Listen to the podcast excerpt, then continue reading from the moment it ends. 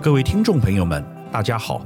本周我要和大家讨论的题目是最近在中国大陆引起广泛讨论的“躺平主义”。对，你没有听错，我讲的就是躺下来的躺平。这是近期大陆年轻人最流行的词汇，已经成为一种社会现象。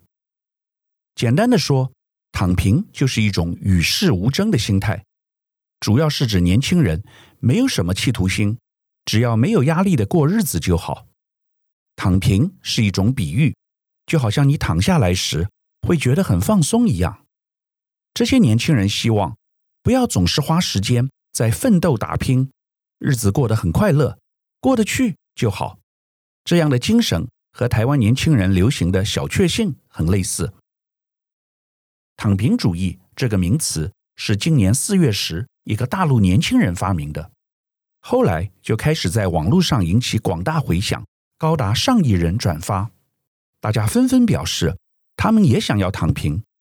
这个发明躺平的年轻人自称已经两年没有工作了，但也过得很开心，因为不需要面对身边的人给他无形的压力。他说，一天可以只吃两顿饭，和一年可以只工作一到两个月。结果你猜发生了什么事情？原本只不过是一个普通年轻人在网络上无病呻吟的玩笑，突然间在大陆迅速火红起来。现在每个人都在谈论躺平，甚至有人讲得更透彻。他们认为躺平就是不买房、不买车、不结婚、不生娃、不消费的一种生活态度。这和我们传统认知那些充满狼性、一定要把别人斗倒的大陆年轻人个性完全不同。基本上就是与世无争。为什么会这样？因为争也争不过。大陆年轻人说得好：“站不起来又不愿跪着，那就索性躺平。”坦白地说，躺平主义并不是中国人发明的。上个世纪六十年代，在美国就有，当时叫做嬉皮运动。很多年轻人四海为家，居无定所，吃垃圾桶里别人不要的食物，四处乞讨。浑浑噩噩的过日子，完全没有人生的目标。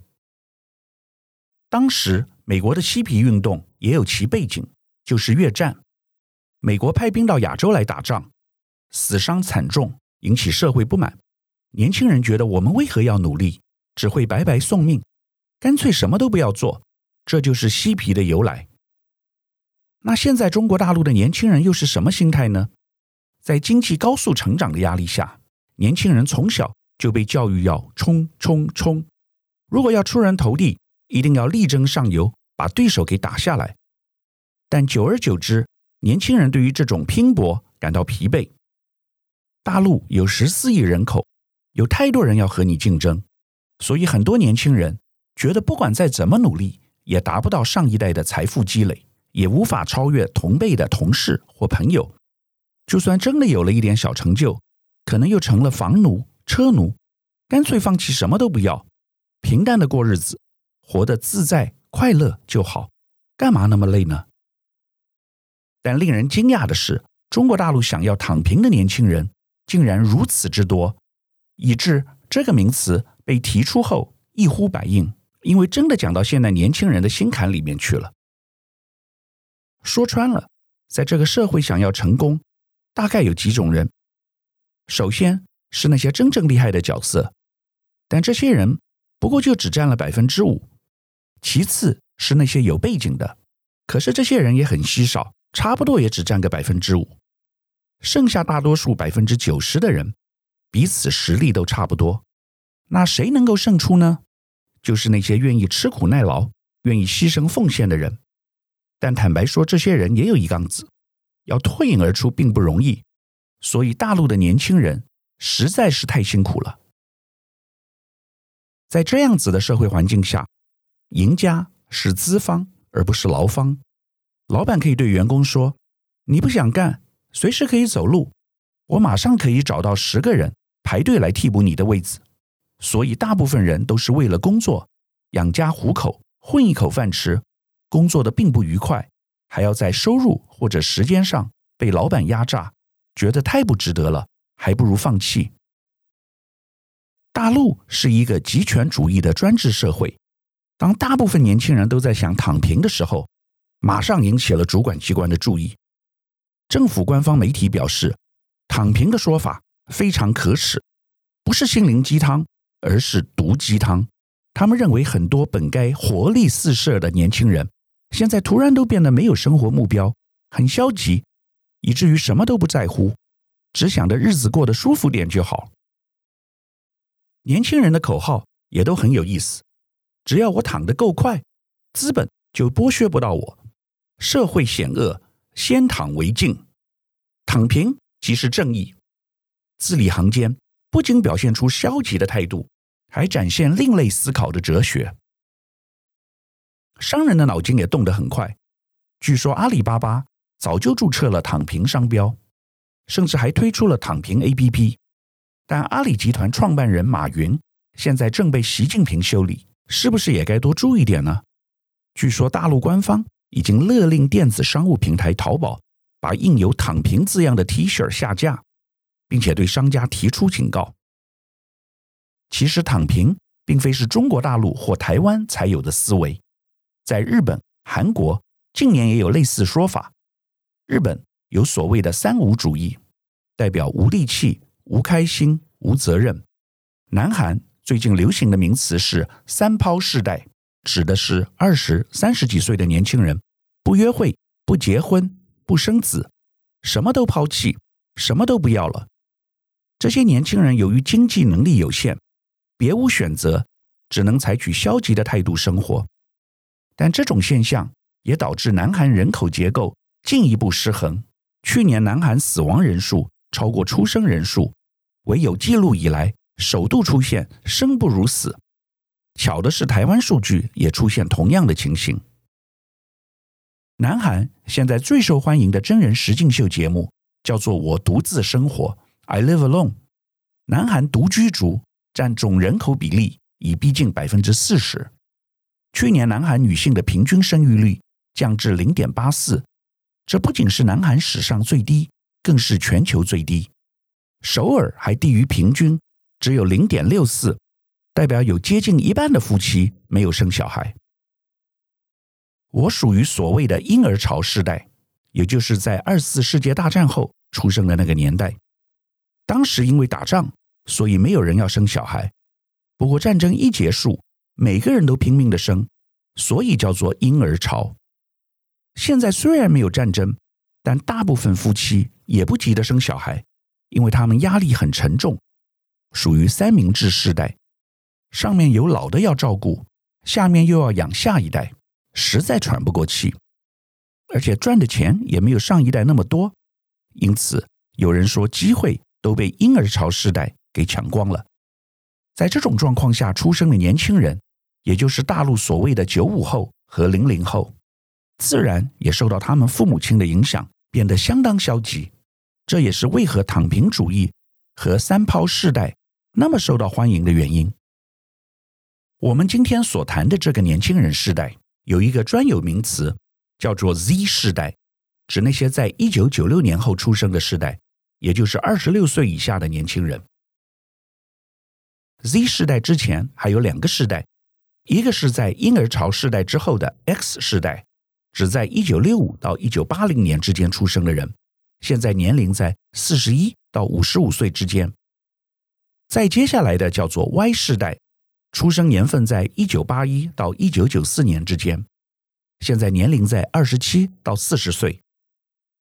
Z 世代的思维和行为模式完全不同于 X 世代和 Y 世代，也就是他们父母的世代。比起 X、Y 世代，习惯于追求稳定性，Z 世代因为成长过程。遭逢二零零一年九幺幺事件，二零零八年金融海啸冲击，看见大环境的不景气，深深体会父母与兄姐辈经济遭受困境的痛苦，因此更加务实。他们为自己而活，不是为了父母，不是为了公司老板，也不会追寻不切实际的目标，比如说在公司五年内要升到副总裁，年薪二十万元，不断晋升往上爬。这些 Z 世代更重视的是自我价值的实现，非常务实，而且要求工作与生活的平衡，不会把时间都卖给公司。环境的不确定性给 Z 世代一种启发：不需要太努力，因为环境的改变不是个人可以操纵的。一个金融海啸或一次新冠肺炎疫情，就可以把一切先前的努力都归零。所以做得太累，并没有什么意义，还不如把握当下，把每天都当做最后一天。未来就算是有什么大变化来袭，比如说有 Delta 变种病毒把我们的一切都夺走，至少我们活在当下，享受人生现在这一刻。最近有一个很著名的事件，反映出典型 Z 世代的风格，就是美国著名的网球明星大坂直美。突然退出法国网球公开赛，只打了一场。大坂直美是日裔海地人，为当今世界排名第二的女网选手。